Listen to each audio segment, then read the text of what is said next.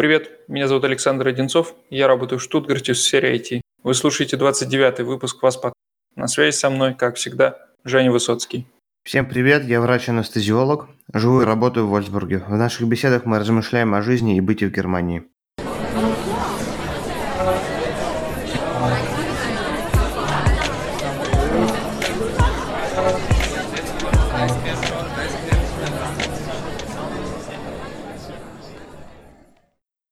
Ну что, Жень, с возвращением. Тебе, как прогульщику, начинать. Ну тогда и не буду тянуть и расскажу сразу о стоимости лечения COVID-пациентов, которую опубликовали на этой неделе. Люди, которые не нуждаются в реанимационном обеспечении, то есть в интенсивной терапии, э, их средний чек около 5000 евро, и пациенты, которые попадают э, в реанимацию, они э, без ИВЛ, э, их, их э, лечение стоит около 10 700 евро. Если очень тяжелый ход в течение, э, забол, э, течение заболевания с острым респираторным дистресс-синдромом, то стоимость может доходить до 40 тысяч евро. И в э, супер-супер сложных случаях с подключением экстракорпоральной мембраны оксигенации. И есть э, пациенты, которые э, стоимость лечения которых стоила даже 85 тысяч евро. Суммы кажутся поистине заоблачными, но если мы начнем смотреть, сколько стоит медицинское обеспечение пациентов здесь, даже обычных, то в принципе все это вполне себе совместимо с, со стоимостями со стоимостями лечения других пациентов. Напоминаю, что специфического лечения для COVID-19 еще не изобретено, а все те стоимости, которые я только что перечислил, они складываются из обычных анализов, ЭКГ, а, обычных процедур, диагностических мероприятий и так далее и тому подобное. И это означает, что все те же самые процедуры получают и другие пациенты. Это не должно как бы никого ужасать. Если у человека проблемы там с кишечником, и у него там было прободение его в результате там э, чего-либо, и он попадает на долгий период в реанимацию с искусственной вентиляцией легких на две недели, например, то стоимость лечения будет стремиться все к тем же самым цифрам, безусловно. То есть здесь нету такого, что, ого, COVID стоит гораздо-гораздо дороже, чем остальные какие-то медицинские проблемы. Такого нет. Но, безусловно, нагрузки финансовые на медицинскую систему эта ситуация сложившаяся добавила. Что тут говорить? Да, действительно. По новостям, если смотреть, то без новости о том, что катастрофически растет количество заболевших в Германии, не обходится, наверное, ни один день. Ограничения вводят, потом их отменяют. Вот недавно была новость, что в Берлине отменили комендантский час все, что было две э, земли, которые в первые которые в первых рядах ввели комендантский час, то есть закрытие развлекательных заведений после 11 вечера. Это был Франкфурт и Берлин, насколько я помню. Не знаю, Бранденбург, земля сама относилась тоже э, к этому решению, но, наверное, нет. Э, и сейчас новость была, что Берлин отменил это, точнее, суд отменил это решение. Ну, видимо, опять недовольные принимаемыми мерами люди вышли на протесты и опротестовали это решение там, через суд каким-то образом. Но, конечно, той паники, которая была весной, я не вижу. И поправь меня, ты там ближе к медицинскому сообществу, и тебе, наверное, виднее, но то, что я вижу, эти новости проходят как-то совсем мимо. Ну, то, что еще следует отметить, то, э, что смертность на данном этапе гораздо ниже, чем та, которая была весной. То ли этот вирус мутировал, то ли мы еще не дошли до того порога, когда она все-таки эм, э, повысится и заполнятся больницы и отделения реанимации. Но сейчас цифры вполне себе э, заболевших вполне себе сопоставимые с весенними пиками, но в больницах я сужу по Вольсбургу и другие пока больницы, если честно, для сравнения не сравнивал, не смотрел, но в Вольсбурге только один пациент в реанимации, и э, в больнице не больше там в совокупности даже пальцев одной руки не хватит, чтобы пересчитать всех COVID-пациентов. А у остальных течение по большей степени бессимптомное. Это мое общее впечатление без заглядывания в какие-то научные источники и статистические свежайшие данные. Ну, давай, наверное, от новостей, от которых все уже устали, перейдем к чему-то более позитивному. На прошлой неделе я, наконец, а, получил права. Ну, издал и получил. Все произошло на прошлой неделе. Ну, прохождение экзамена и все, что этому предшествовало, я думаю, мы в каком-то из отдельных выпусков обсудим потому что эта тема такая довольно полезная для всех, кто переезжает в Германию. Каким образом можно заменить свои российские права на европейские. Спойлер, на самом деле ты не меняешь, а практически с нуля все сдаешь. Но получение э, этой самой корочки сопровождалось довольно странными действиями со стороны организации, которая занимается выдачей этих прав. Если так в, в двух словах рассказать, в Германии правами и всем, чем, и всем, что связано с экзаменами, сдачей на водительское удостоверение, выдачей водительских удостоверений занимаются частные компании. То есть это не... Они связаны, конечно, с государственными службами, но лежит это в ответственности частных фирм. ТЮФ на Западе, на Востоке это ДЕКРА. И после успешной сдачи экзамена кандидату на получение удостоверения выдается э, такая бумажка, подтверждение, что он действительно сдал экзамен. Но по этой бумажке ездить нельзя, и нужно получить пластиковую карточку, к которой мы привыкли, обычное водительское удостоверение. В случае замены прав э, нужно будет еще отдать свои старые российские права, как, как бы на хранение. Так вот, я по совету моего инструктора решил заранее назначить встречу для того, чтобы поменять это подтверждение на права, еще до того, как даже экзамен прошел, потому что, по словам инструктора, там может быть очередь одна-две недели, чтобы не ждать Желательно было это сделать заранее. Каково же было мое удивление, когда я позвонил, и мне сказали, что ближайшие и ближайшая возможность забрать права будет 12 декабря, то есть ровно через два месяца. Я рассказал об этом на экзамене, ну, перед экзаменом инструктору, он удивился и сказал, что мне нужно с большим, с большим усилием это сделать, как он сказал. Медрюк Махен. И больше давления оказать на чиновников. Да, да, да. И, и попросить назначить встречу раньше, э, потому что, условно, мне права там нужны для работы. В общем, каким-то образом убедить то, что мне действительно нет возможности ждать два месяца. После экзамена на следующий день я позвонил, объяснил ситуацию той же самой девушке на телефоне. После этого она мне дала другой номер, сказала, что вообще другой отдел занимается. Я долго дозвонился по этому номеру. В конце концов там взяли трубку, и женщина буквально взяла мои документы, нашла по моей фамилии, было слышно, как она листает эти папки, и сказала, окей, завтра во сколько вам удобно? Все, на следующий день в утром я уже забрал эти права и довольный пошел отмечать. И довольный пошел на работу. Поэтому мораль этого всего иногда, если ответ и результат каких-то действий, связанных с местными службами и чиновниками, кажется вам не неправильным и супер странным, то порой стоит перезвонить еще раз и уточнить, действительно ли вас правильно поняли и дали вам тот результат, который вы э, ожидали. Да, здесь многое решается в разговорах, в каком-то общем построении эмпатии между двумя людьми, и многие документы можно получение их ускорить, если объяснить, что человеческим, если задействовать человеческий фактор и объяснить, что это действительно нужно, тогда могут пойти навстречу, и если это в силах, в компетенции чиновника, то сделать так, что процесс будет ускорен. Ну, понятное дело, так бывает не всегда, и в большинстве случаев ничего не выйдет, но попробовать стоит. Что, что касается других позитивных новостей, то это то, что на прошлой неделе ливанцу в Берлине не дали немецкий паспорт, потому что он отказался на церемонии вручения паспорта пожать руку женщине.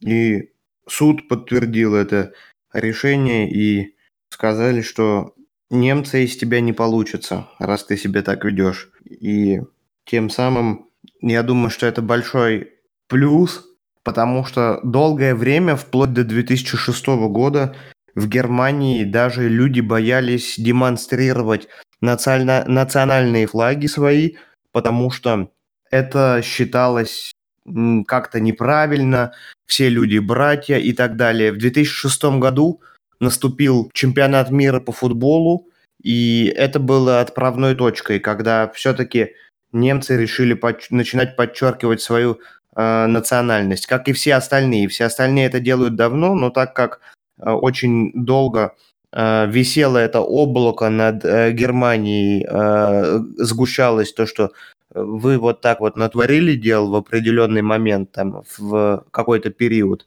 с войнами и так далее. Э, вот сейчас, пожалуйста, сидите тише воды, ниже травы, и очень многие стеснялись даже говорить о том, что э, я немец там или и так далее.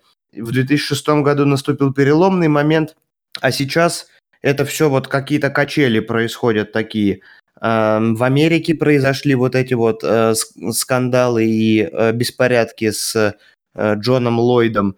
И, казалось бы, сейчас, по идее, общественность и суды, и все должно быть, несмотря ни на что, на стороне людей, которые отстаивают свои какие-то религиозные права, свои э, культурные и, и черты и так далее. Но вот, пожалуйста, Э, суд сработал, и сработала система, и правильно, что она сработала. Если ты хочешь получить, стать одним из местных, то, пожалуйста, будь добр, принимай культуру местных.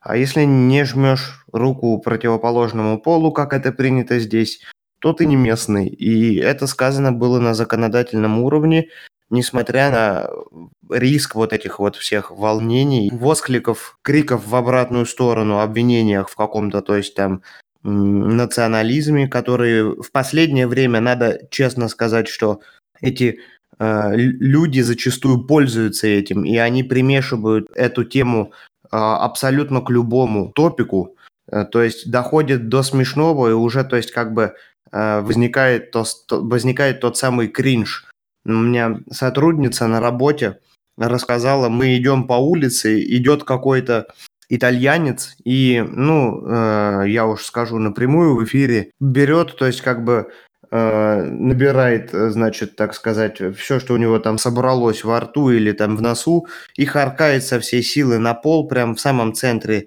э, города, со смаком, с большим количеством людей вокруг. Ну, что бы сделали, наверное, в России, я не знаю. Ну, наверное, бы сказали ему там пару ласковых, то есть как бы, а если бы он еще, не дай бог, рот открыл, то и дали бы ему раз в торец за это. То есть просто если бы вот людям не понравилось это.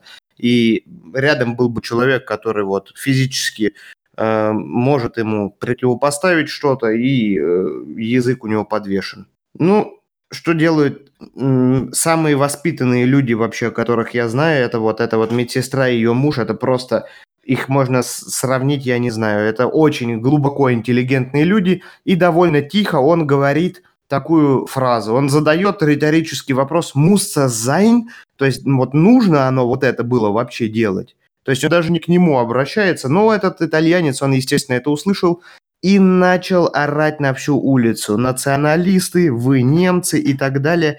Она это рассказывает, говорит, и у нее глаза на лоб лезут.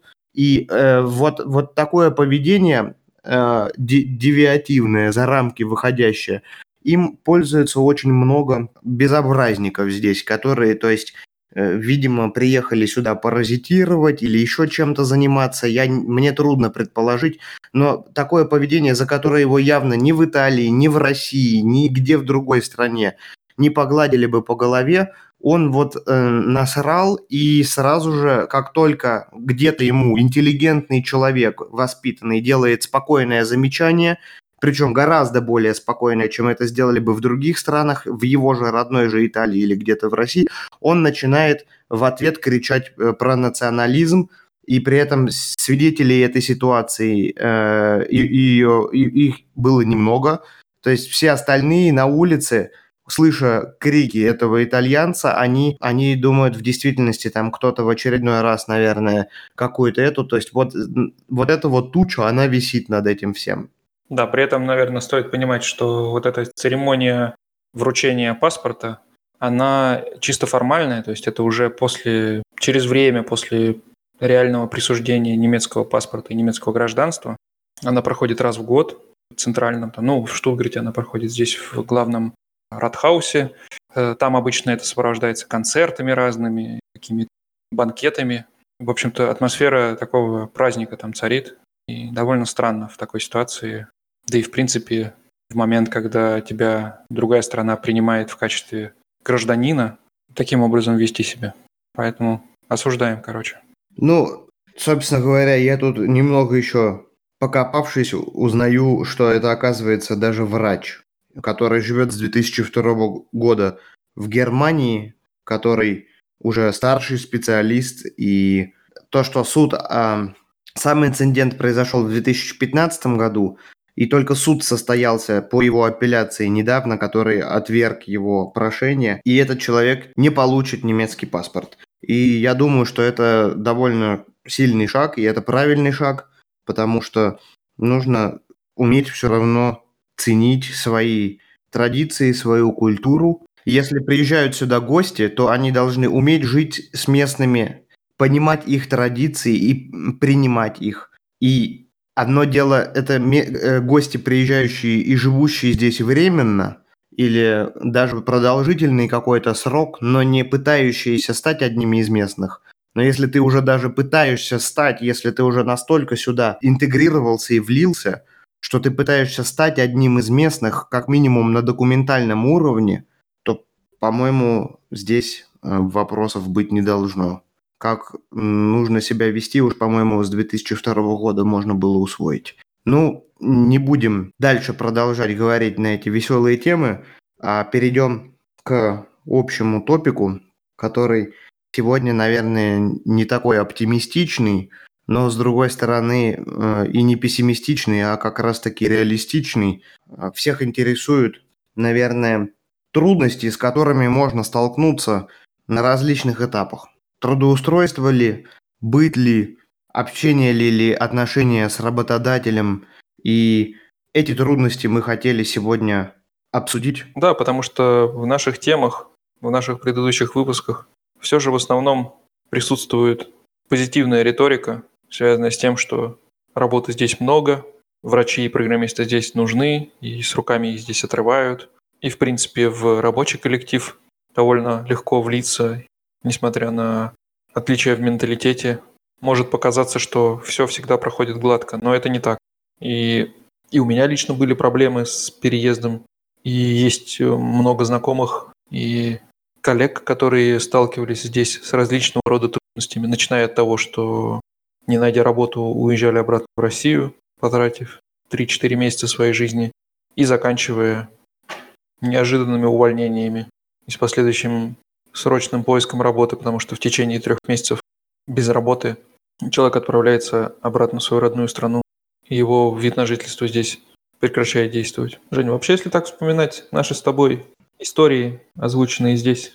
По-моему, у тебя более беспроблемно было все. Как вообще ты с какими-то сложностями сталкивался? Потому что ты постоянно говоришь о том, что с ноги двери открывал во все больницы и буквально выбирал из разных работодателей, куда же тебе устроиться. На самом деле не так, но так могло показаться случайному слушателю. Да я недавно разговаривал с одним из своих Э, близких э, знакомых, с которым я учился в университете, и э, мы играли в футбол, но как таковым образом сильно уж прям не общались, а сейчас волею судьбы мы живем неподалеку друг от друга и скоро увидимся. Но он сказал, у тебя как-то все так переезд так гладко сложился, я слушал выпуски Э, подкаста, и прям вообще у меня там были сложности такие. И вот этот разговор, ну, навеял э, сегодняшнюю тему. В действительности, я надеюсь, что, в, что это не так все показалось, как, как э, описал э, вот этот знакомый, но, э, видимо, может быть, я где-то чересчур оптимистично все описывал, но дверь с ноги открывать это я говорил не про себя, это я сравнивал, как можно себя вести, естественно, утрируя, Э, врачу, анестезиологу, реаниматологу с апробацией, которого уже есть опыт.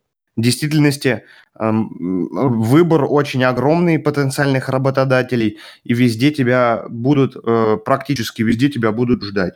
Но мое трудоустройство было не безпроблемным. Начнем с того, что по своей лени я столкнулся с очень нехорошим, неприятным а, посредником, который заранее, конечно, меня предупредил, что с меня возьмет 3000 евро. Я как-то, мне это не очень нравилось, и говорили, что где-то есть бесплатные, но что-то поленился искать, приехав сюда. Эм, наверное, если был бы, была бы клиника нормальная, которую он мне предложил, то я бы, наверное, и подписался бы на эту сделку и был бы обманут до конца. Но клиника была наиужаснейшая, то есть э, я проходил там трехдневную практику, и в этой клинике, несмотря, она частная, э, и в ней абсолютно не было, точнее, сразу стало понятно в первый же день, что у всего коллектива проблемы с шефом, а у шефа проблемы с коллективом и отсутствует взаимопонимание медсестры не общаются с врачами, и там какой-то был вот просто шаром покати. И я вот в совокупности всех вот этих факторов, то, что и посредник какой-то вот 3000 э, евро с меня хочет брать, э, за то, что он меня трудоустроил. Хотя мне все говорят, ты что, дурак, что ли, здесь типа бесплатно все могут трудоустроиться. Зачем ты будешь платить чужому человеку 3000 евро? Ты может быть, там, может, там родителям что-нибудь возьмешь или еще что-то. Ну, и оно логично, в принципе, для меня было. Работодатель. Это, кстати, это, кстати, кажется, может быть, на первый взгляд э, сейчас со стороны довольно странно. Типа, 3000 заплатить за какую-то консультацию, за какую-то помощь в трудоустройстве. Но на самом деле я сам с примерно тем же самым сталкивался. Я, конечно, 3000 не собирался платить.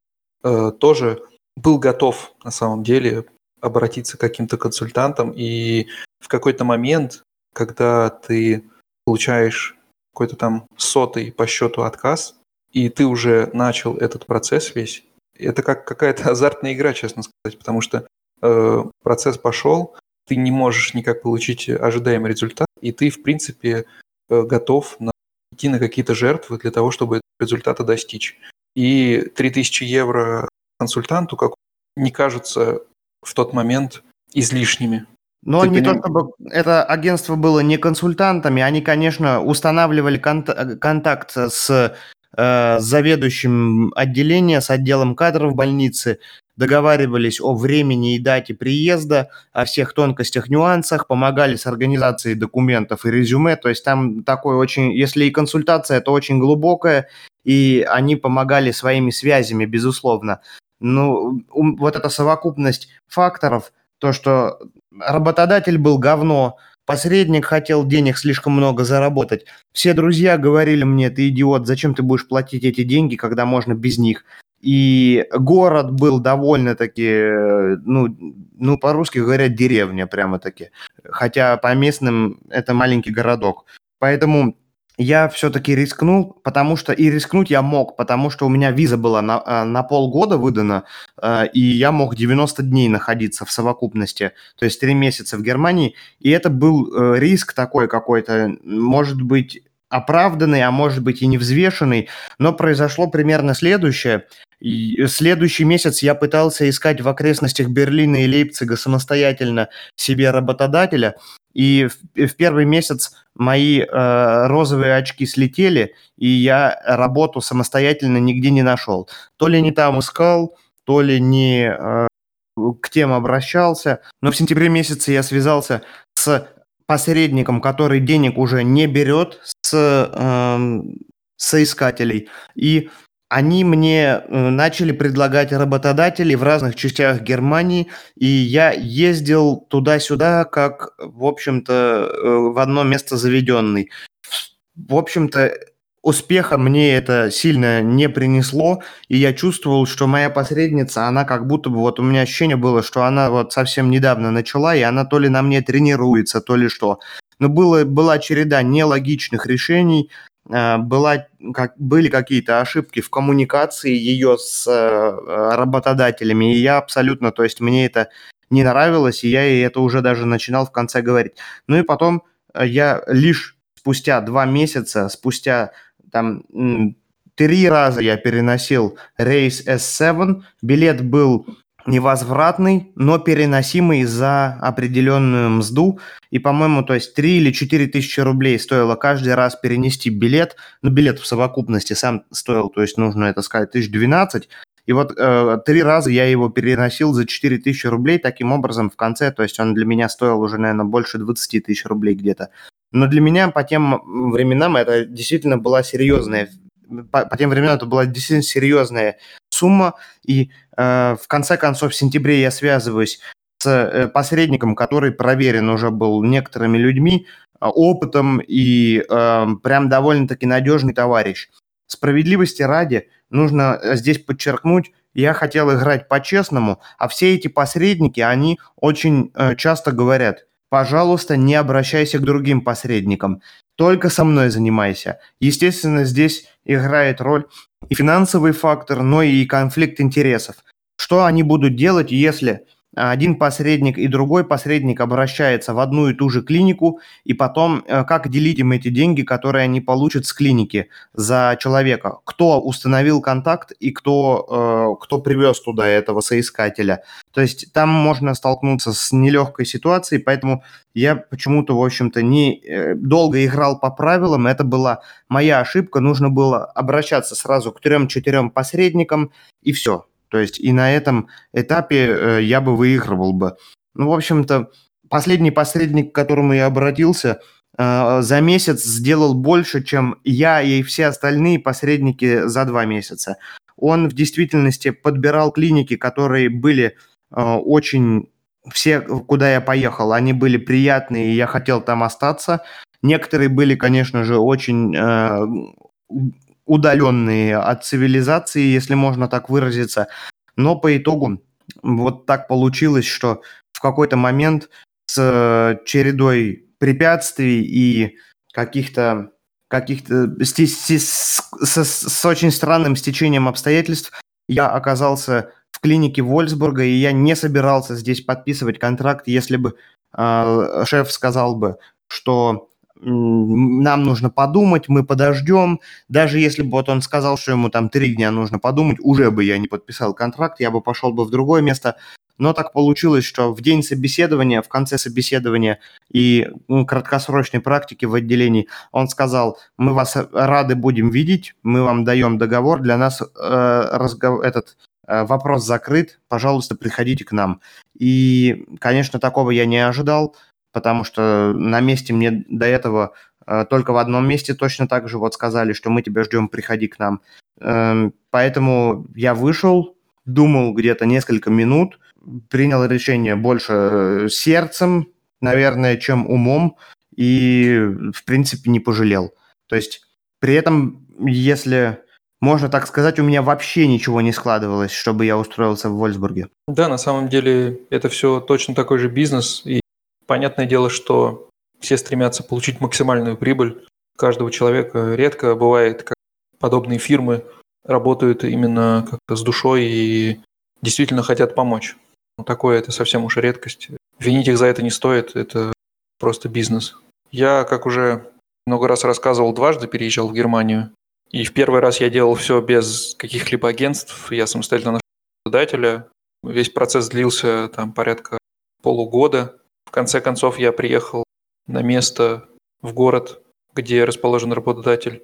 Там несколько месяцев изучал немецкий на интенсивных курсах. И по итогу, по окончанию визы, уехал домой и получил отказ от этого работодателя. Хотя в тот момент я был уверен, что все получилось, и через пару месяцев я выйду на работу и вернусь в этот город уже с рабочей визой. Но в такие моменты, конечно, не стоит поддаваться вот этому чувству окрыления, когда тебе кажется, что все получается, и когда ты оцениваешь вещи э, лучше, чем они есть на самом деле. Потому что, смотря со стороны, вспоминая сейчас, действительно никаких подтверждений не было, и все было сделано опрометчиво. Вот второй раз тоже было не так, чтобы все гладко. Конечно, у меня было подтверждение, и был практически подписанный трудовой контракт, но я до самого последнего момента не увольнялся с э, Москве, я до самого последнего момента работал удаленно, уже живя здесь и проходя собеседование. До момента, как я подписал контракт трудовой, я не увольнялся с предыдущего места работы. И это дало, конечно, свои плоды. у меня была уверенность, и я не трясся после каждого пройденного собеседования о том, что мне откажут, и я поеду домой. Устройство проходило через так называемую лай-фирму. Их здесь очень много, но минусы у всех них примерно одинаковые. В таких фирмах каждый сотрудник – это, по сути, товар, который стараются как можно дешевле купить и как можно дороже продать. Поэтому в таких фирмах никогда не будет условий, даже близких к тем, которые могут вам предложить фирмы напрямую. И в действительности стоит это учитывать, что средний программист с нормальным знанием немецкого в услугах таких фирм не нуждается. И он спокойно может пройти собеседование и устроиться самостоятельно. Потому что никаких суперсложных процессов и невероятно большого пакета документов на самом деле нету. То есть все эти документы мы обсуждали в одном из предыдущих выпусков. В принципе, помещаются там на один лист А4, и подготовить все документы к подаче на визу проще, чем составить резюме здесь, э, местное немецкое. Так что, если уж вы составили резюме заранее, подготовить документы не составит труда. Хотя, конечно, в таких фирмах вам будут утверждать, что это очень сложный процесс, и без их помощи вы с ним не справитесь, и визу вам не дадут, да и вообще работу вы без них не найдете.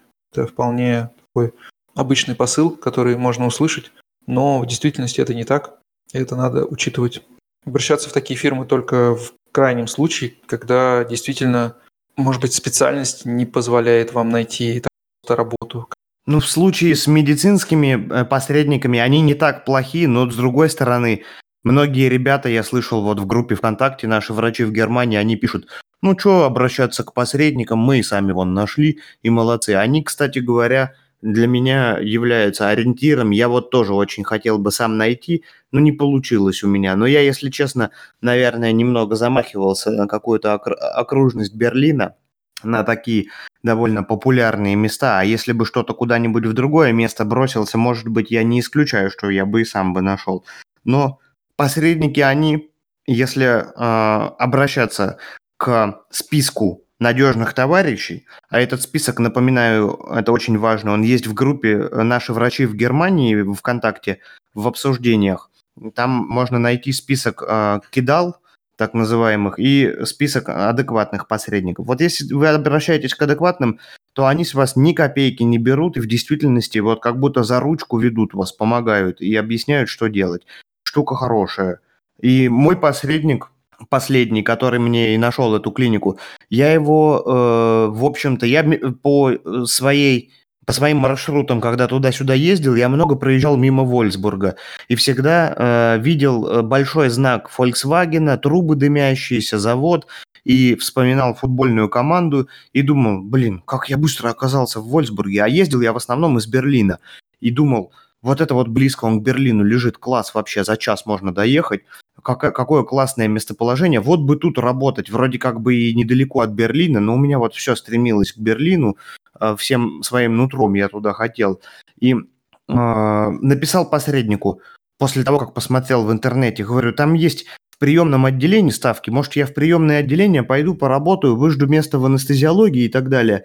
То есть я как будто бы его спровоцировал туда позвонить, и он позвонил, и говорит, Высоцкий, я для тебя нашел, короче, место в анестезиологии, вышибил. А к тому моменту, когда он это уже сделал, у меня была клиника, то есть, ну, в руках контракт, который мне оставалось только подписать. Клиникой он был подписан. И клиника такая хорошая, они мне прямо по- по-честному сказали, мы тебя возьмем на 2-3 года, работай только, и все, а потом мы тебя отпустим, мы понимаем, все вы хотите в университетские клиники, там, в Шарите и так далее и тому подобное, и всякие, значит, э, карьеры строить здесь. Ну вот поработай, мы тебя сильно не будем задерживать, мы все понимаем, а потом мы тебя с миром э, и с любовью отпустим. Я так там у, уютно, тихо и спокойно было. С одной стороны хорошо, с другой стороны я привык к большим городам и люблю их. Ну, думаю, ну что, ну 2-3 года, ну выжду уж как-нибудь там оно все это, я думаю, сойдет, получится и так далее. Э, и, и даже не планировал Вольсбург. И, и ничего и не складывалось. Я уже даже не хотел ехать. Я начал врать этому посреднику. Говорит, что-то я себя плохо чувствую. Ну, как-то в действительности плохо себя чувствовал. Э, на пороге заболевания был какого-то простудного. Но такое пограничное состояние, когда еще не заболел, но еще уже не чувствуешь себя хорошо. Потому что я приехал в э, конце июля сюда в шортах и в джинсах для собеседования. У меня был, было пол рюкзака забито сувенирами, которые я раздал в первые три дня, и остальные пол рюкзака были забиты, ну, там были там белье и э, пару маек, и все. И это все регулярно съедал, и, конечно же, как к октябрю это, этого было абсолютно недостаточно, чтобы жить здесь, в дождливой, промозглой, холодной э, северной части Германии. Соответственно, я уже там, какая, какой-то у меня был свитер из... Сек... Нет, э, ветровка была из секонд-хенда, и свитер был, который мне уже здесь дали, просто потому что меня жалко было, друзья. И я Поэтому я уже не хотел никуда ездить, денег не было настолько уже, что просто э, шаром покати, то есть даже уже где надо было ехать, я шел пешком там где-то. Не была, пофигу, раз, раз уж я тут, уже все, ну съезжу. Ехал я так, я звоню, не хочу ехать, э, болею, что-то мне плохо. Он говорит, ну раз ты так такой перец, звони сам. От... Все, я думаю, ну не буду звонить, не хочу. Телефонный разговор – это всегда стресс, и стыдно как-то, я не знаю. И вот это все предоставляли какой-то... А, в общем-то, с другом мы гуляем, остается два часа до поезда, и думаем, ну сейчас пройдемся, прогуляемся, выходим на остановке э, зоологический сад, и не, одна остановка всего лишь была до главного вокзала Берлина, и я так недооценил это расстояние. Это же Тиргартен, и а, он размеров просто огромных. Я думал, мы за час дойдем там в прогулочном шаге. А тут остается 20 минут до поезда, я открываю навигатор, и он мне пишет 40 минут пешком еще идти. Я думал, я сейчас просто умру от этого, от, от удивления. И мы как втопили, как побежали. В общем, все взмокшие и от дождя, и от того, что бежим, мы опаздываем на вокзал минут, наверное, на 7 к поезду. И я бегу, я обычно не слушаюсь в эти голосовые сообщения, которые на вокзале все э, в рупор передают. И тут я слышу, что поезд э, Берлин-Дюссельдорф отходит не с 13 пути, а с там какого-то там 10 -го. И я против шерсти по эскалатору начинаю бежать вниз, э, услышал еще каким-то образом. Ну, то есть прибежал я так, что я опоздал где-то минут на 7, а поезд опаздывал минут на 10. Это был единственный эм, раз, когда Deutsche Bahn опоздал в мою пользу, что я прям рад был, что он опоздал. И я даже в очереди еще провел, там минуты две простоял, не верил ни себе, ни своим ушам и глазам, еще дважды спросил у проводника, тот это поезд или не тот, он меня уже начал успокаивать, говорит, да тот, тот, все, не переживай, садись. И, в общем, сел я туда весь взмыленный, в этот поезд, приехал ночью в этот Вольсбург. Это было уже 150-е собеседование мое. Мне уже было настолько наплевать на все, что будет на нем происходить. Для меня это было вот просто вот сделать это собеседование, закончить его и до свидания. И свалить нафиг. И больше вообще никакие это... Я абсолютно не думал, что на мне одето, как надето. Ну, где-то я что-то погладил, там как-то относительно я свежим выглядел. Зашел с э, каменным лицом, поздоровался, отчеканил свой текст, который я уже, кажись, наизусть знал, свое представление о том, кто я такой, зачем я здесь и так далее. Шеф сидел, улыбался, похвалил за немецкий, пришел еще какой-то чел, я его даже не, не зарегистрировал, кто это, что это вообще. Мы погуляли по отделению, меня познакомили с русскоязычными коллегами. Они мне по-честному, ну, мне показалось, и так оно в действительности и было, без камня за спиной так рассказали все проблемы, тонкости, нюансы отделения. И в конце дня мне сказали, ну, мы вас хотели бы взять. И, конечно, там у меня уже все внутри перевернулось. Я думаю, блин, блин, блин, блин, блин деревня, где меня любят, ждут и хотят через 2-3 года отпустить, или вот этот вот относительно большой город, близко к Берлину, большая больница, где точно профессиональном уровне будешь больше расти и так далее и тому подобное.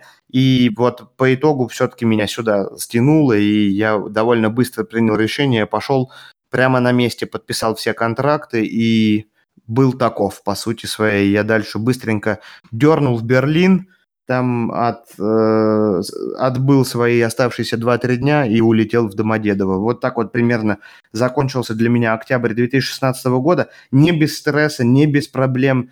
Какая, какая-то доля романтики в этом всем была, какая-то доля стресса, какая-то доля моей э, некомпетентности, глупости, лени какой-то, потому что я сразу не обратился ко всем этим посредникам нужным, но было как было, и были проблемы. А сколько неудачных собеседований у тебя было по итогу до момента, когда ты получил первый вот свой контракт? В общем-то, я проехал, я потом считал, более 6 тысяч километров на Deutsche Bahn и на Flixbus в совокупности, что мне стоило безумных денег, потому что Deutsche Bahn стоил, прям вот стоил. А мне нужно было ездить не тогда, когда там дешево, или когда я хочу, или когда скидки, а когда нужно вот ехать к собеседованию. Поэтому э, сколько было у меня собеседований? Значит, э, раз, два... Э, нет, не собеседование, а сколько, куда я подавал документы? Три, четыре, э, пять мест мне вообще не ответили. То есть у меня даже там собеседования не было. Они мне или не ответили, или ответили негативно, шесть мест. И сказали, что либо они меня не могут принять, потому что у меня нет апробации, либо у них нету мест, что примерно то же самое, либо э, обратитесь к нам, пожалуйста, попозже, когда у вас будет апробация. То есть э, там я не дошел до собеседования. Э, потом было место в Лейпциге, куда меня пригласили. Э, это была реанимация частной клиники э, кардиоцентра. А, туда берут всех вообще практически, а, обучают, но у тебя там не начинается твоя карьера, потому что с этого никто не начинает. Там тебя ставят под начало просто опытного специалиста, и ты выполняешь механическую работу. Это хорошо для языка, хорошо, потому что ты зарабатываешь деньги, но это прям вот не просто спасение утопающего, дело рук самого утопающего, а тебя кидают прям не в воду, когда ты не умеешь плавать, а в болото. И там тебе нужно просто, я не знаю, стальные нервы и так далее. Туда я, я сам не пошел. А почему, не знаю. Вот какой-то... Ну, наверное, стоит, э, стоит, может быть, сказать э, поподробнее об этом, чтобы предостеречь кого-то, кто может попасть в это болото, потому что это действительно э, сложный момент, когда ты вроде бы начинаешь получать деньги, и вроде бы у тебя есть все необходимые документы, визы, то есть ты не думаешь об этом, не волнуешься, но при этом будущем. Ты не совсем знаешь, как будет и должна в будущем развиваться твоя карьера, и встревая, видимо, сложно как-то потом продвинуться куда-то. Ну да, конечно, я сейчас об этом могу рассказать, но э, завершая ответ на предыдущий вопрос, то есть потом у меня какие были собеседования? Собеседование было у меня э, на границе с Голландией один раз. Первое собеседование вообще в целом... А нет, стоп, сорян. Значит, первое собеседование было э, с вот этим вот э, плохим посредником, с плохим работодателем, и где я должен был деньги платить, я отказался. Мне, меня брали на работу, я отказался. А, собеседование было на границе с Голландией, где я плохо подготовился, тактика была не та, и э, ожидаемым образом меня не взяли. Потом было две поездки под Штутгарт в город Бад Фридрихсхаль, э, точнее село около Бад Фридрихсхаля, где э, почему-то шеф был э, не таким влиятельным, как его несколько подчиненных старших специалистов, которые на него давили, и э, явно, скорее всего, я стал жертвой конфликта между, э, между, ну, там было так, был один большой концерн, SLK Клиник, и поставили э, шефом в новой больнице специалиста, который явно был моложе других, и его, видимо, за это свои же там э, прессовали очень активно, и всех кандидатов, я так понимаю, которых он туда приводил, они, в общем-то, довольно-таки жестко к ним относились. И я стал жертвой этого замеса. Мне это стало понятно, когда я туда приехал второй раз, а шеф мямлил и ничего сказать не мог. А, не, не хочу никак его не обидеть, ничего, но вот так вот оно и было, по сути. И по итогу я понял, что я 400 километров туда-обратно один раз проездил просто так, и 400 километров туда-обратно второй раз проездил просто так, с пересадками, с какими-то лютыми. Это просто вот одно место стоило 1600 километров и две недели какого-то стресса непонятного. Потом было собеседование еще вот в Нижней Саксонии уже с нормальным эм, работодатель, э, посредником и работодателем, в котором мне давали контракт э, на три года в очень э, милой деревушке, в очень спокойной местности и говорили, мы тебя отпустим с миром, с Богом, иди потом. И дальше вот было вот это вот клиника Вольсбург. То есть в совокупности вот это вот, эти перипетии, они были, их было можно избежать, если знать, вот как тактически себя грамотно вести, чуть частично я их сам себе привез, но это вот был, был такой, да, геморрой. То есть с учетом того, что, наверное, я подвижный человек, э, коммуникабельный, мне было это легче перенести, чем некоторые, наверное, послушают и скажут, ой, ужас какой. Ну, не знаю. А, по поводу того, что, да, безусловно, есть вот отделения, э, больницы, в которых, в которые берут прямо-таки, вот скажем, почти всех. Вот это, как правило, это кардиореанимации, эм, есть э, Бальцзальцуфлин, по-моему, в НРВ, есть вот, э, да практически любой кардиоцентр, кардиореанимация, оттуда бегут все, как от огня просто-напросто. Оттуда все просто-напросто, там, там работа очень тяжелая, очень тяжелая. Отговаривать туда идти я не, бу- не буду, потому что я сам этого пути не проходил, но я знаю людей, которые проходили, и они вполне себе стали хорошими специалистами. Э, почему-то вот я в Лейпциг, в кардиоцентр не пошел, хотя даже вот там я это собеседование получил чуть ли не по знакомству. Ну, то есть, э, резюмируя, для тех, кто, например, сомневается в своей квалификации, может быть, или не имеет достаточно опыта, или, может быть, э, с немецким не так все хорошо, как у тебя, но при этом есть возможность попасть в какой-то подобный центр. Как вариант начать здесь карьеру при отсутствии других вариантов, можно его рассматривать. Обязательно. Да даже здесь дело не в немецком и в квалификации и так далее. Там всему научат, все объяснят и так далее. Но ты знания оттуда э, те там дают, безусловно, великолепные знания, но ты не вынесешь их оттуда, потому что э, работа сведется к механическому выполнению каких-то, какой-то череды действий. То есть это не будет осознанное лечение пациентов. Ты будешь постоянно под контролем старшего специалиста, и это, это приведет тебя вперед, но не на том уровне, на котором, наверное, хотелось бы. Э, и второй вариант, эм, второй важный момент, это то, что многие врачебные палаты скажут вам, вы знаете что, никто не начинает с кардиореанимации, почему вы там начали, нам непонятно, но вы должны, мы это не признаем за ваш вайтербильдинг, потому что начинают все люди с обычных отделений, с приемных отделений или там в анестезиологии, с общих наркозов, и кардиореанимация – это вообще практически последний этап, поэтому вам придется ее заново проходить, но с учетом того, что в последнее время, а именно с января 2017 года, опыт работы по Беруферлаубнису не признают за Вайтербильдинг, то, по сути, вас это вообще не должно беспокоить, потому что, что где бы вы ни работали, по Беруферлаубнису карьеры не начать, поэтому этот вопрос был актуален раньше, но сейчас нет. Можно там начинать, но стрессово. Подходит очень хорошо для коллег, у которых есть уже опыт в анестезиологии и реанимации неплохой. В в России или где-то на СНГ пространстве, и которые тем более были в кардиореанимации, это будет, конечно же, как в свою тарелку попадете. Ну, окей, сложности нахождения вакансии и езда по всем концам Германии по собеседованиям пройдены, контракт получен, человек выходит на работу, но и в этот момент сложности не заканчиваются. К сожалению, нет. Э, более того, ну, не хочу сказать, что они начинаются, но у на, во, во всех коллективах есть сложные человеческие отношения. У многих людей есть свои интересы. Кто-то метит на позицию старшего специалиста и не может попасть, кому-то не хватает связей и так далее. То есть много подноготных, которые, то есть человек, попавший только в что только что попавший в, в коллектив, он их просто не видит, эти нюансы и эти тонкости. Так было примерно у меня.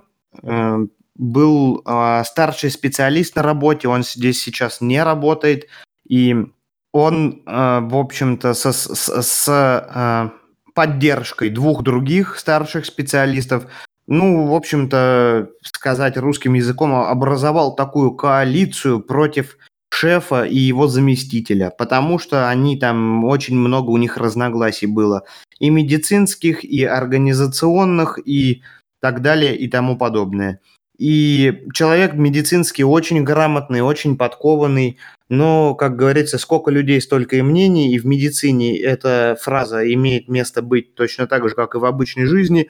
И он, в общем-то, по-немецки это э, говорят так – hat sich quergestellt, э, то есть поставил себя поперек, то есть вот встал поперек горла э, шефу и вот пытался, то есть то ли одеяло на себя тянуть, то ли каким-то образом. У него было очень много последователей, так сказать, в отделении, которые не любили шефа, и, в общем-то, все отделение было поделено, ну, на таких, на два лагеря. Вот. И, э, Блин, так извини, как... перебью. Вообще, конечно, если так подумать, ты приезжаешь э, беззащитный э, в новую для себя страну, попадаешь в абсолютно новую среду, э, в абсолютно чужой менталитет, который отличается от того, к которому ты привык, и попадаешь вот в эту Санта-Барбару, это, конечно, если человек но это я сейчас могу с этим спокойным тоном на эту тему рассуждать, потому что я уже с позиции со своей понимаю, что это было, и э, много с кем уже я обсуждал это, и с немцами, и с не немцами, и так далее. Э, но в действительности люди, которых трудоустраивал шеф в тот момент, вообще взяли э, туда группу людей в составе там 5-6 человек, потому что оттуда в один момент по разным причинам из-за конфликта или несогласий каких-то с шефом уволилось тоже какое-то 6, 7, 8 человек. Понятно, что дыма без огня не бывает, и люди увольняются тоже не просто так, но э, эти люди, то есть, э, уходили, а мы были их заменой. И э, попав туда, мы попали практически сразу под огонь вот этой вот группы, которая была поперек шефа. И кто-то больше, кто-то меньше, но был там вот этот вот старший специалист, который он буквально, вот мне казалось, его вся деятельность была нацелена на то, чтобы просто, чтобы я свалил, чтобы я э, либо начал там стучать, либо еще что-то. Э, как-то получилось у меня вот все это дело перетерпеть, выждать. По итогу в конце, за полгода до его ухода, он уже видел во мне не врага никакого-то, а наоборот, он как-то мне все объяснял, обучал меня. И по итогу вот как бывает, если два там подрались человека, то есть как-то где-то, я ему тоже какие-то, насколько я мог со своей маленькой низкой позиции и со, своими, э, со своим отсутствующим опытом, но я тоже как-то ему отвечал, насколько это было возможно. То есть эм, получилось так, что вот как будто вот два человека подрались, а потом помирились. Вот как-то вот так вот это было. И по итогу в конце я могу сказать, он ушел. Он очень грамотный медицинский специалист, но очень тяжелый человек. От него я, наверное, научился больше всего. Вот я от него вынес знаний и медицинских, и организационных, и вот эффективности на рабочем месте.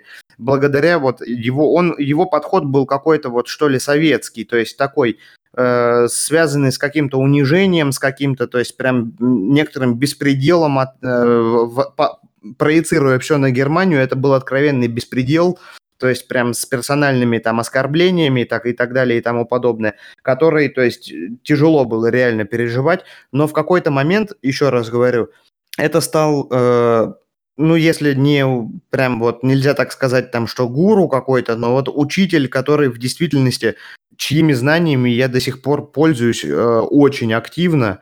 И, и, наверное, даже, я не знаю, как это, то ли это синдром этот стангольский, или как его называют, но я, я немного жалею, что вот он ушел, потому что под конец э, уже и отношения были хорошие и так далее. Но он, конечно, творил прям лютый беспредел в отделении. Слушай, и... а, а насколько был вообще реальный и реалистичный бы тебя как, каким-то образом бы выжил бы с работы, с места Э, ты говоришь, что он хотел, чтобы ты свалил. Э, насколько эта угроза была реальна? То есть была ли какая-то возможность, и стоит ли вообще э, в такой ситуации, как вообще стоит в такой ситуации себя вести?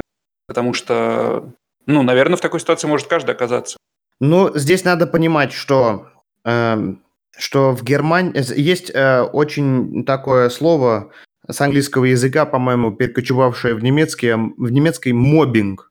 То есть мобинг на работе запрещен, это э, преследование по каким-то э, качествам или подчеркивание незнания э, чего-либо при других сотрудниках или э, осуждение внешнего вида или еще что-то. То есть любое то, что может э, то, что в России, в общем, довольно-таки еще часто встречается, здесь это много где запрещено.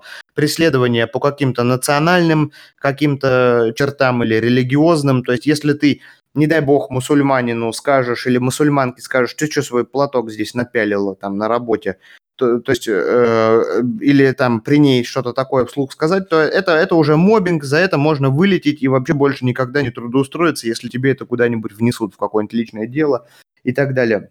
Поэтому в Германии, если ты хочешь кого-то выжить, то тебе нужно заниматься политкорректным мобингом. То есть в группе идентифицировать людей, которые тебя никогда не предадут. Поэтому он постоянно, в общем-то, его эти все э, разговорчики были при медсестрах, которые были его подружки, которые, то есть, никогда в жизни бы не открыли рот и не сказали против него слова, если бы дошло до серьезного разговора. И это был такой очень политкорректный, то есть, ну, скажем так, эм, он выделял людей, которые э, ему были неугодны.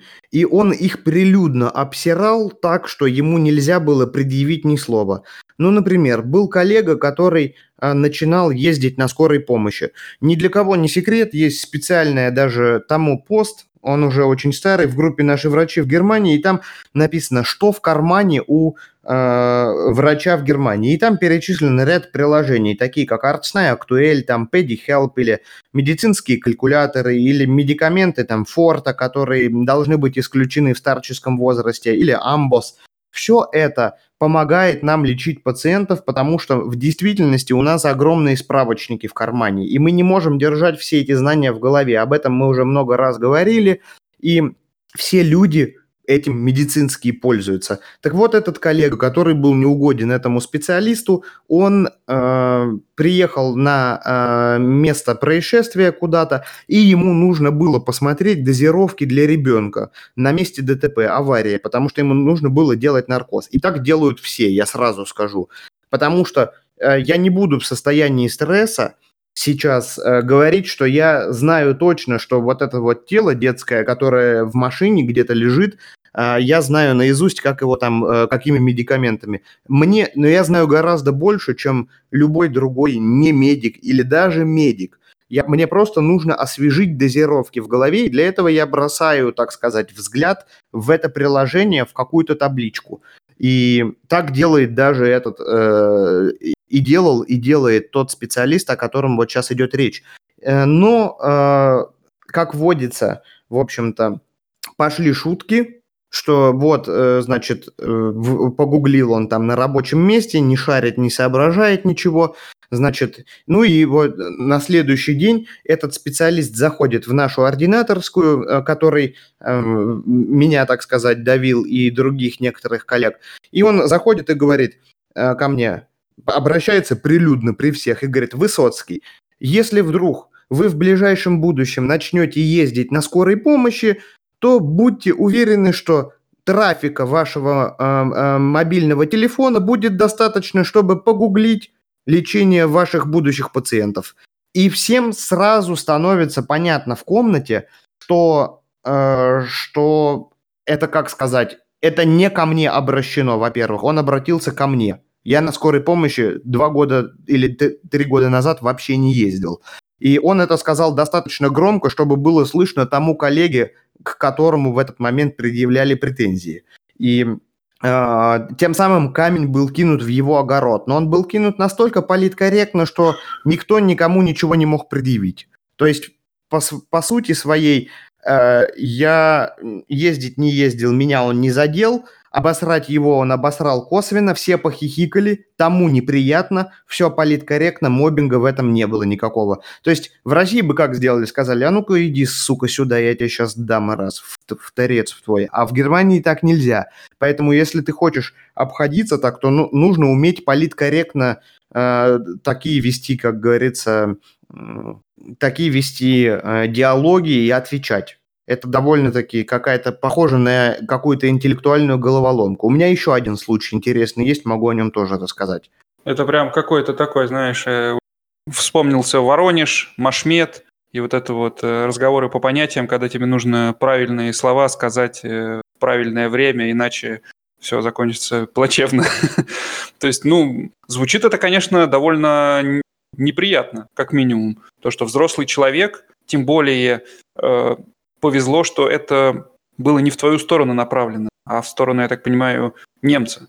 Поэтому это не так, может быть, и страшно, и, наверное, проще ему было это все пережить. Но если бы это было направлено в сторону человека, у которого, может быть, э, не так крепко психика э, устроена, и после всего стресса с устройством на работу, э, плюс в незнакомой э, чужой среде, э, получить, э, получить что-то подобное в месте, которое ты как бы считаешь своим новым домом, мне кажется, что это может э, очень очень плачевно повлиять потом на дальнейшую судьбу такого человека. Ну, в принципе, да, но с другой стороны, я еще раз подчеркиваю, система медицинская немецкая – это машина в первую очередь.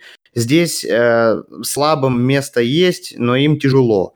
Э, по сути своей, э, практически нужно быть сильным человеком, нужно много работать, нужно э, мало эмоций иметь, то есть быть не сильно ранимым и, то есть, уметь отвечать э, кое-как, потому что, по сути, это конвейер, который э, за большие деньги обрабатывает огромное количество медицинских случаев. Здесь как ты уже сам убедился, особо не, нету какого-то места такому супер состраданию, где там будут рассказывать, как вот вы обратились с температурой, э, Ники к врачу, и вам, то есть, никто там не рассказывал, там, как вот нужно вести себя родителям, там сказали, ну, температура, ну, хорошо, ну, приходите, если хуже будет, или там, если хотите, не приходите и так далее. То есть все спокойно, все без лишних каких-то, то есть так сказать, утешительных э, фраз, эмоций и так далее сухая работа, это, наверное, я думал поначалу, что это, наверное, преимущество, потому что у нас слишком много пациентов в России ожидают этого. Сейчас я думаю, что есть все-таки золотая середина где-то между тем, что вот э, у нас многие врачи ударяются только в то, что они исключительно на эмпатии к пациенту выстраивают свою работу и не э, особо учитывают медицинские какие-то аспекты. Здесь должен быть действительно какой-то серединный золотой путь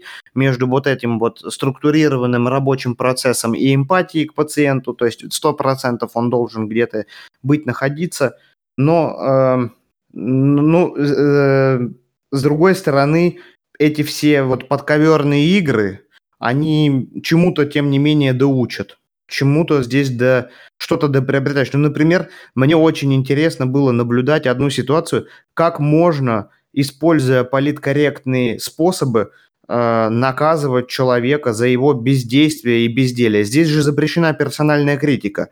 То есть, если человек где-то, ну, прости за выражение, прогуливает э, какую-то работу и что-то не делает, то есть ты ему не можешь сказать напрямую, ты что, охренел что ли, ты что такое ленивое говно такое, то есть и так далее.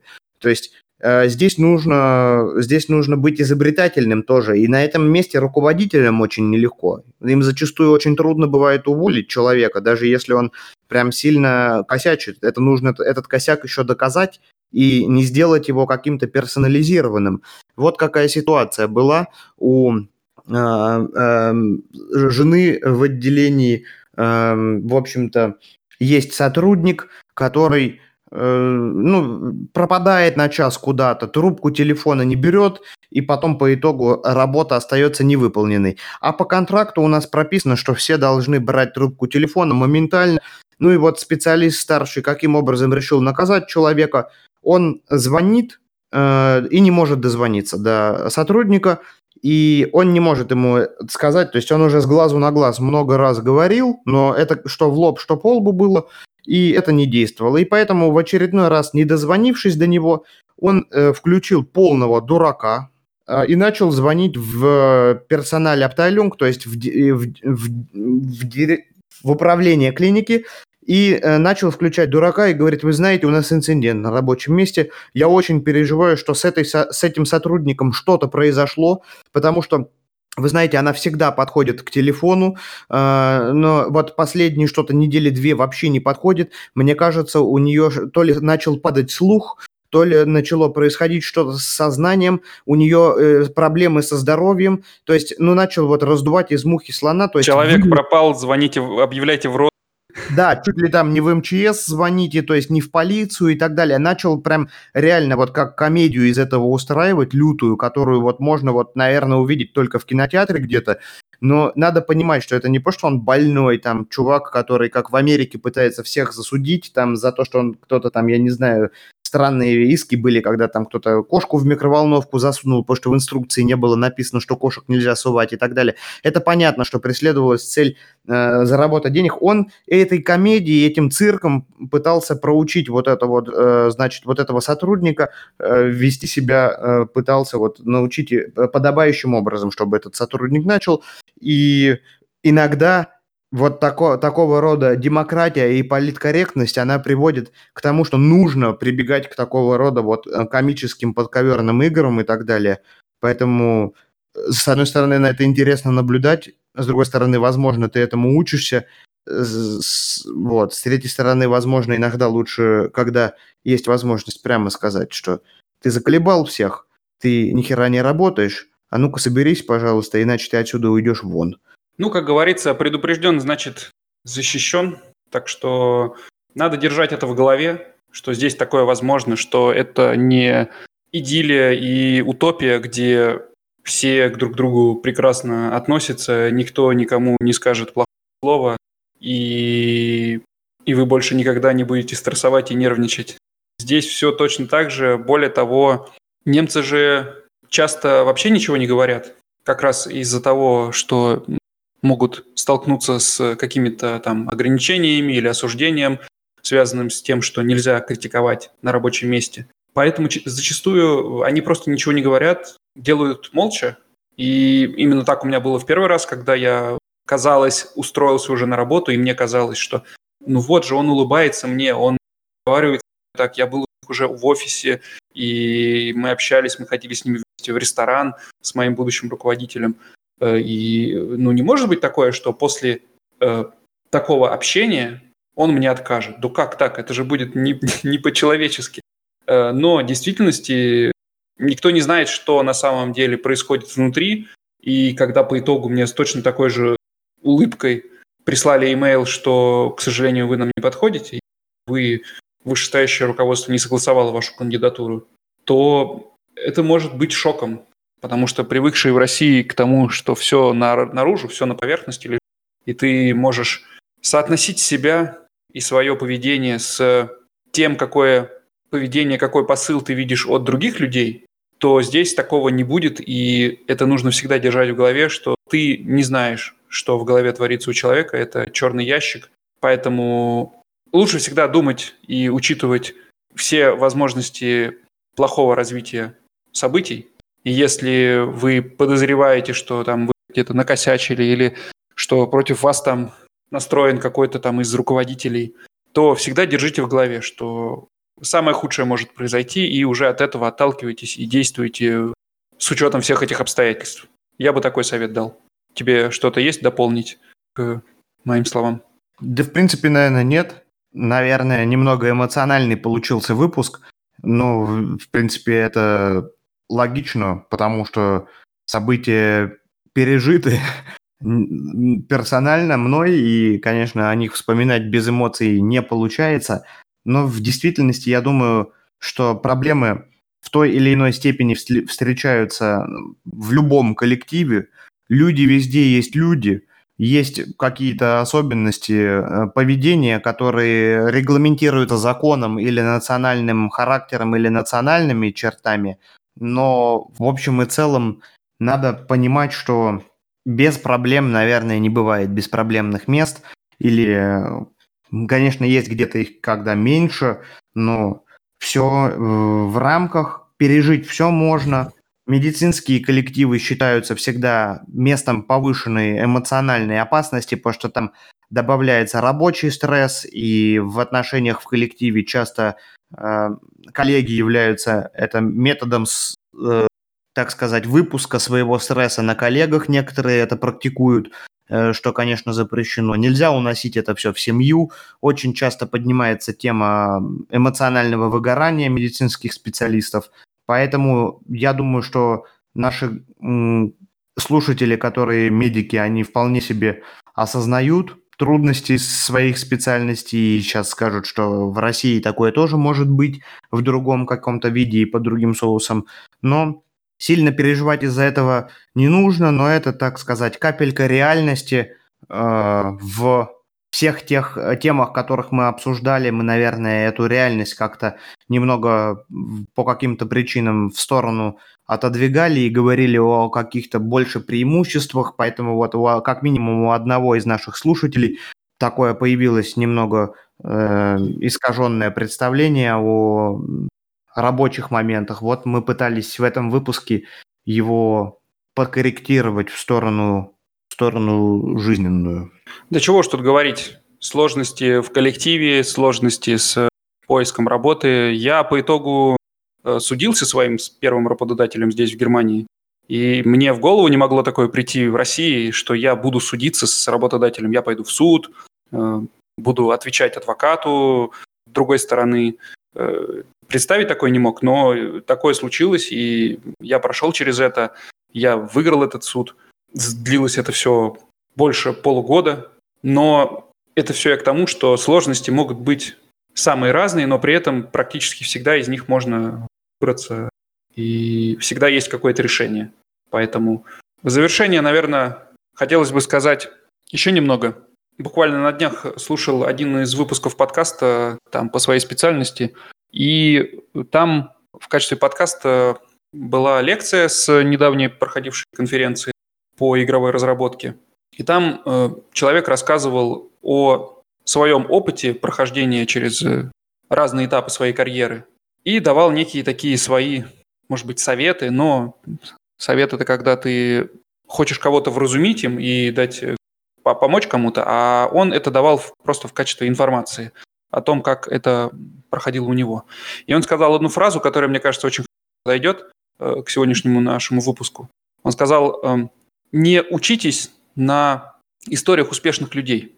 Потому что если успешные люди достигли успеха, ну, они же успешные, они, значит, уже достигли успеха, то все их ошибки, которые они совершали на пути к этому успеху, они незначительны, они не повлияли, не повлияли на то, что человек пришел в итоге к успеху. Что учиться надо на историях тех людей, которые провалились и не смогли прийти к успеху, потому что именно они совершили те ошибки, которые помешали им в итоге достигнуть своей цели.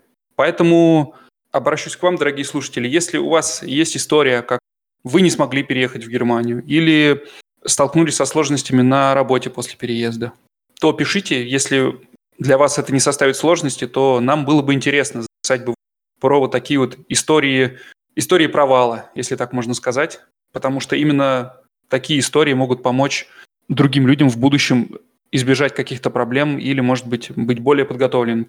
Связь с нами, как всегда, Telegram-бот всегда есть в описании к выпуску. На прошлой неделе нам туда, в этого бота, пришло сообщение от э, Дины, э, где она... Большое спасибо за теплые слова о нашем подкасте. Нам это очень приятно. И история, которую ей хотелось бы услышать в нашем, в нашем, в одном из наших будущих выпусков. Она действительно интересная. Мы, у нас были э, планы записать подобный выпуск, но вы подтолкнули нас к этому. И в ближайшее время мы постараемся позвать гостя, который сможет действительно на собственном опыте рассказать то, как происходит переезд в Германию с детьми уже более взрослыми, школьного возраста. Как происходит эта интеграция, как происходит интеграция в коллектив в новой школе, Поэтому ждите, и скоро мы такой выпуск запишем. Пишите свои отзывы, что нравится, что не нравится в Telegram-бота. Ставьте оценки на Apple подкастах. Оценки все прибавляются, прибавляются. Нам очень приятно. Поставить звездочку – это буквально один клик. Это очень несложно, а нам будет очень приятно. И надеемся, что Женя нас на следующей неделе не покинет. И всем до следующего раза. Пока. Всего доброго, до свидания.